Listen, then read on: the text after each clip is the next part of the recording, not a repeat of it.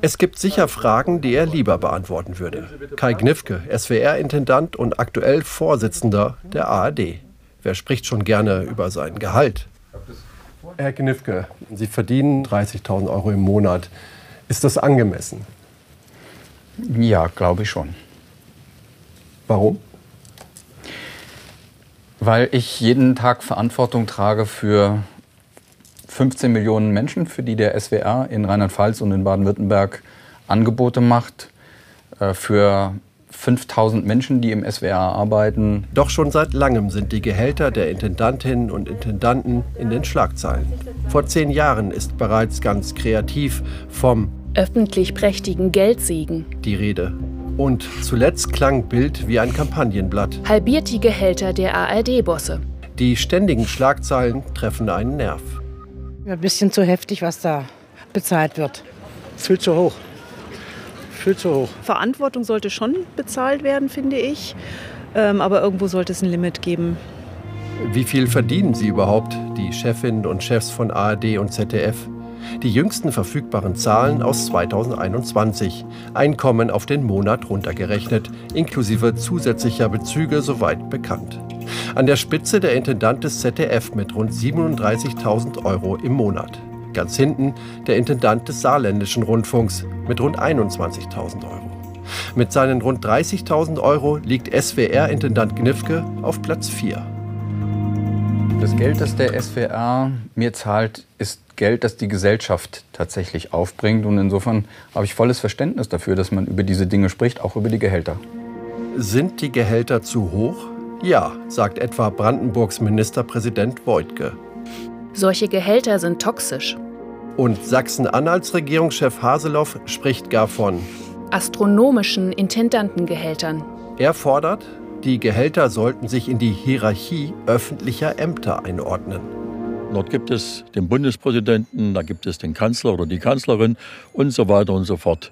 Und irgendwie muss alles sozusagen schon auch im Sinne der Gesamtverantwortungsbewertung äh, in einem Gesamtgefüge logisch und nachvollziehbar eingeordnet sein. Das Gehalt soll nicht höher sein als das von Ministerpräsidenten etwa.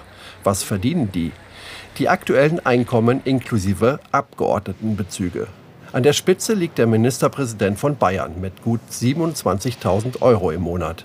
Der Regierungschef von Bremen erhält rund 15.000 Euro.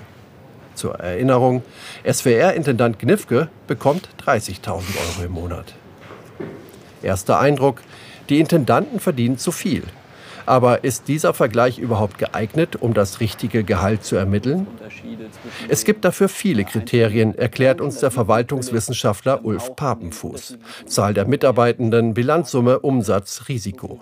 Papenfuß hat in den letzten Jahren mehr als 1000 öffentliche Unternehmen und ihre Gehaltsstrukturen untersucht. Es ist die erste Studie dieser Art bundesweit. Ergebnis? Objektiv richtiges Gehalt gibt es äh, wahrscheinlich nicht. Ähm, das liegt so ein bisschen in der Natur der Sache, aber umso wichtiger in dieser emotionalen Diskussion eine Versachlichung reinzubringen, also Bilanzsumme, Umsatz, Mitarbeiter, ähnliche Größen. Die große Frage, werden die Gehälter vieler öffentlicher Unternehmen denn auch so entschieden?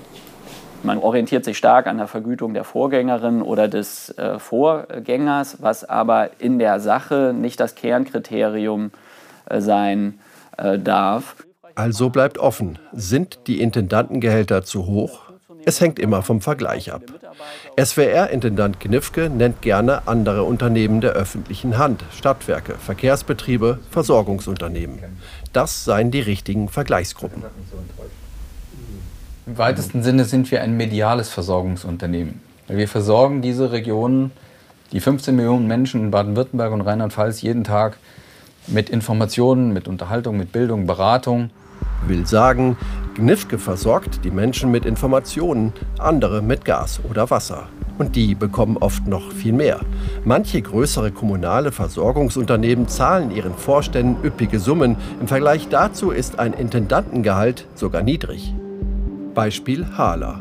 Die Hamburger Hafen- und Logistik AG gehört mehrheitlich der Stadt Hamburg hat 6400 Mitarbeitende, der SWR rund 5000.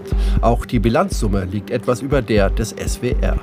Hala-Vorstandschefin Angela Titzrath erhielt 2021 auf den Monat heruntergerechnet rund 83.000 Euro, also fast das Dreifache des SWR-Intendanten. Warum ist ein so hohes Gehalt aus Ihrer Sicht angemessen? Das ist ja eine Frage an den Aufsichtsrat der Hala AG, der jährlich im Vergütungsbericht äh, überprüft die Angemessenheit der Vergütung des Gesamtvorstandes und damit auch jedes einzelnen Mitgliedes. Das wird getan auch über einen Vergleich. Äh, dazu beauftragt man in aller Regel dritte Dienstleister. Und äh, da darf ich Ihnen sagen, dass wir da am unteren Viertel sitzen als Vorstand. Die hohe Vorstandsvergütung nur am unteren Viertel? Wieder ein bequemer neuer Vergleich, diesmal offenbar mit Unternehmen aus der Privatwirtschaft. Welche das genau sind, sagt die Hala auf Nachfrage allerdings nicht. So sucht sich jeder seine Vergleiche und Kriterien. Resultat: Deutschlandweit finden sich weitere öffentliche Unternehmen, deren Vorstände deutlich mehr verdienen als die Intendantinnen und Intendanten. Neben der Chefin der Hala etwa der Vorstandschef des Flughafens in München mit rund 61.000 Euro pro Monat. Der Vorstandschef der Versorgungs- und Verkehrsbetriebe in Mannheim bezieht sogar rund 88.000 Euro im Monat. Ein Unternehmen, dessen Bilanzsumme und Mitarbeitendenzahl nur leicht über der des SWR liegt. Aber SWR-Chef Knifke verdient nur 30.000 Euro im Monat. Ein objektiv richtiges Gehalt gibt es also nicht.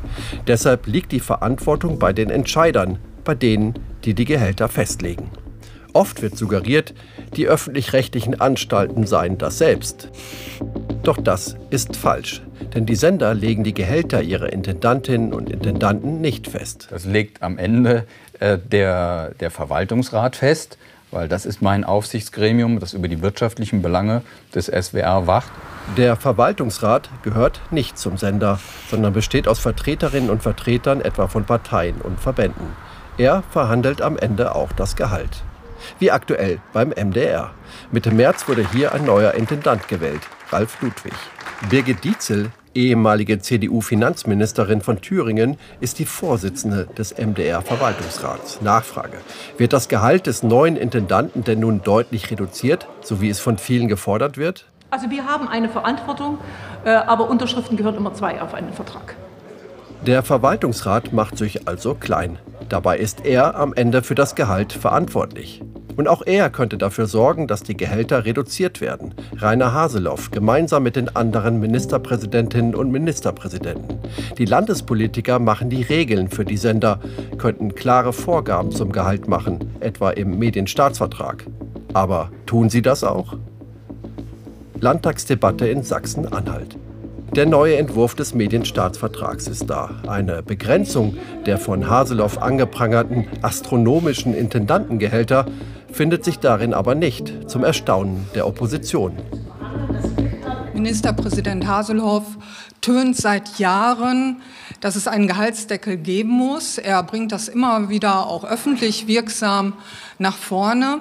Aber wenn es darum geht, etwas umzusetzen, kann ich keinerlei Aktivitäten erkennen, dass er das wirklich vorantreibt. Er ist in der Rolle als Ministerpräsident, die Staatsverträge mitzuverhandeln. Warum kritisiert Haseloff permanent die hohen Gehälter, ohne zu sagen, dass Ministerpräsidenten wie er selbst dafür verantwortlich sind und jahrelang die Gehälter mitgetragen haben? Ein Interview will er uns nicht geben. Wir fragen deshalb spontan nach. Es gibt ja den Entwurf, da steht ja nicht drin, dass die Intendantengehälter gedeckelt werden, oder? Ja, das werden wir sicherlich alles noch zu besprechen haben. Fordern das ja schon seit sehr langem. Ja. Warum haben Sie bisher politisch dafür nicht gesorgt? Das, da sind wir gerade dabei.